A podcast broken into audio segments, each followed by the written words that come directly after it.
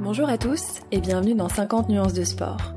Moi, c'est Rosanne et je suis ravie d'enregistrer ce premier épisode qui sera, je l'espère, le premier d'une longue série. Dans ce petit épisode de lancement, je vais rapidement vous raconter mon histoire, pourquoi j'ai créé ce podcast et comment il va se structurer pour que vous n'ayez qu'une envie, vous y abonner. Ça fait trois ans que le sport est rentré dans ma vie.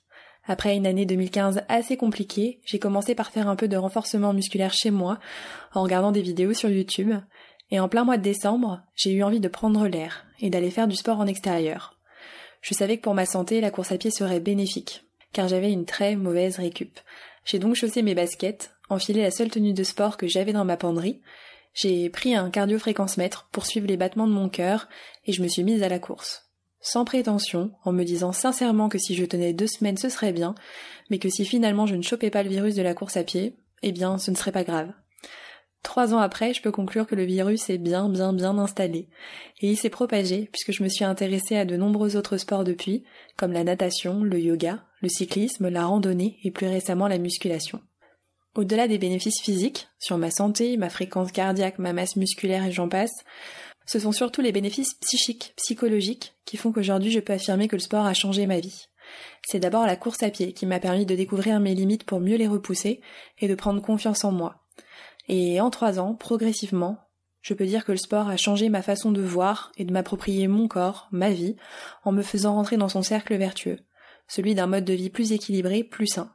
Car lorsque l'on fait du sport par envie, on finit par mettre de la conscience sur plusieurs éléments qui gravitent autour de l'hygiène de vie, l'alimentation, la récupération, le développement personnel.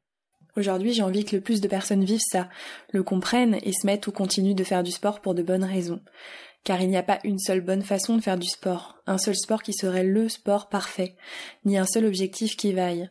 Et lorsque l'on fait du sport pour soi, notre vie peut en être véritablement transformée bien au-delà des quelques kilos perdus avant l'été.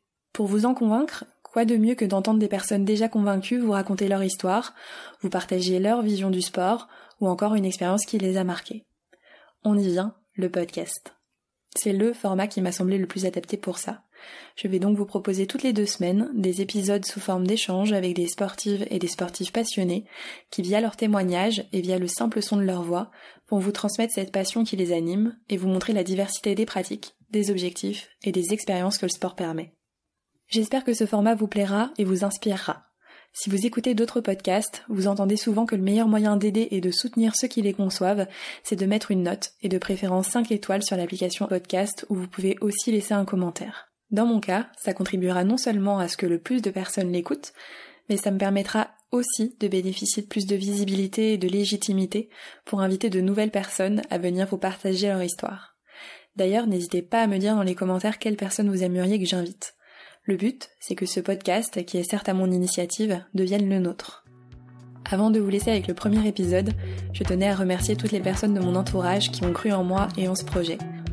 Un petit clin d'œil particulier à Vincent qui a créé le jingle, ainsi qu'à Eric de l'agence de communication Gavrinis qui a eu la gentillesse de me créer ce logo qui résume très bien la philosophie de ce podcast, diversité, énergie, possibilité.